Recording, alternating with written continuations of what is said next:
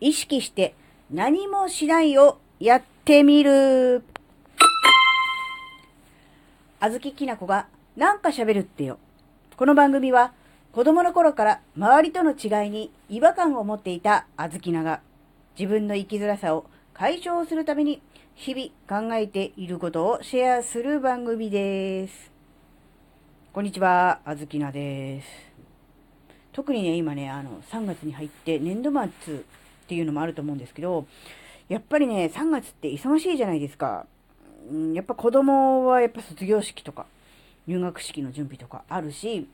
やっぱりね、年度末3月なのでね、まあお仕事も忙しいし、人によっちゃほら、移動とか転勤で引っ越しなんていう人もいて、3月って本当に忙しい時期だと思うんですよ。で、そういう時期だからこそ、あえて何もしないというものをやってみる。意識的にね。うん、結果的になんか何もやりたくないなと思って先送りしちゃって結局ぼーっとしてあ気がついたらもうこんな時間何もしてないわ今日一日何もできてないっていうんじゃなくて今日一日はあるいは午前中あるいは午後はでもいいし何時から何時まではっていう時間を区切ってでもいいですが意識して何もしないということをやってみるというのはいかがでしょうか？そんなね無駄な時間はないんだよ忙しいんだからって思っちゃいがちなので、まあ、別に人によっては1時間、2時間などというね、長時間じゃなくてもいいですし、30分でもね、いいです。10分でもいいです。まあ、5分でもいいでしょう。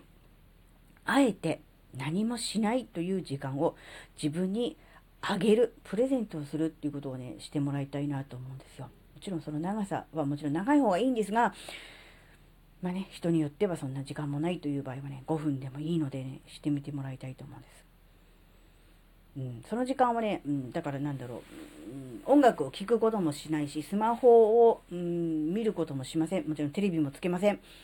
うん、子供と遊ぶということもしません。うん、なるべく自分一人になって、その時間ね、えー、ただ単に、こう、その時間内で、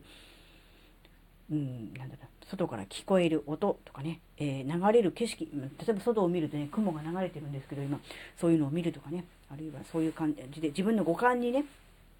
えー、感覚を集中するとか。でも構わないと思うので、えー、何もしないというね時間をね作ってみてほしいと思うんです。そうすることによって、うん、自分の中のねこうなんだろう忙しいとか時間がないという気持ちがリセットされると思うんですよ。やっぱこう時間がないとか忙しいとかっていうこう焦った気持ちのなんだろう流れ延長のままで違うことをするからどうしてもなんだろうその次にやることもうん、忙しくなりますよね。時間がないということ前提に。そうじゃなくって、そこを断ち切るためにも一旦、ゆったりとしたね、ある意味、まあ、無駄なね、非効率な、うん、感じではありますが、うん、今までの流れと違う流れ、時間の流れをね、あえて意識して作ってみる。そうすることによって、そこからね、えー、また新しくこう、まあ、なんでしょうね、戻ってというか、うん、そのね、何もしない時間が終わって、また新しくね、何かをする時間になったとしても、今までのように時間がないとか焦ってるようなね、そういう感覚で、えー、流れのままやるんではなくて、一旦そこでリセットされてますので、また新しい気持ちでね、えー、物事が進むんじゃないかなっていうふうに思ったんですね。なので、忙しい時こそ、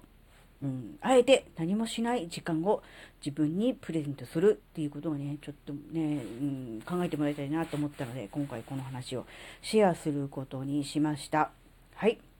えー、今回のお話があなたの生きづらさ解消のヒントになればとっても嬉しいです。ここまでお聴きくださりありがとうございました。それではまた次回お会いしましょう。バイバーイ。